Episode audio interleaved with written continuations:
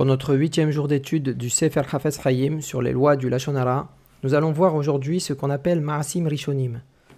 Dans les supplications, nous demandons à Hachem Altis Korlan ou Avonot Rishonim. Ne te rappelle pas nos premiers péchés. Et c'est de cela dont on va parler aujourd'hui. Il y a un domaine supplémentaire du Lachonara qui n'est pas considéré de manière objective comme méprisant c'est le fait de parler du passé. Il est interdit de raconter quelque chose du passé de quelqu'un lorsque celui qui parle ou celui qui écoute y voit quelque chose de négatif. Même si, concrètement, on n'est pas en train de mépriser l'individu dont on parle. Nos Chachamim nous disent.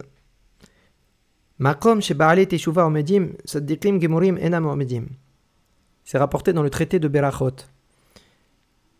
l'endroit où ceux qui ont fait Teshuvah, ceux qui se sont repentis, se tiennent, des tzadikim gemurim, donc des justes parfaits, ne sont pas capables d'y tenir. Donc, on en comprend de là qu'il n'y a absolument aucune méprise vis-à-vis de celui qui a fait Teshuvah. Au contraire, il se retrouve à un statut plus élevé qu'un juste parfait.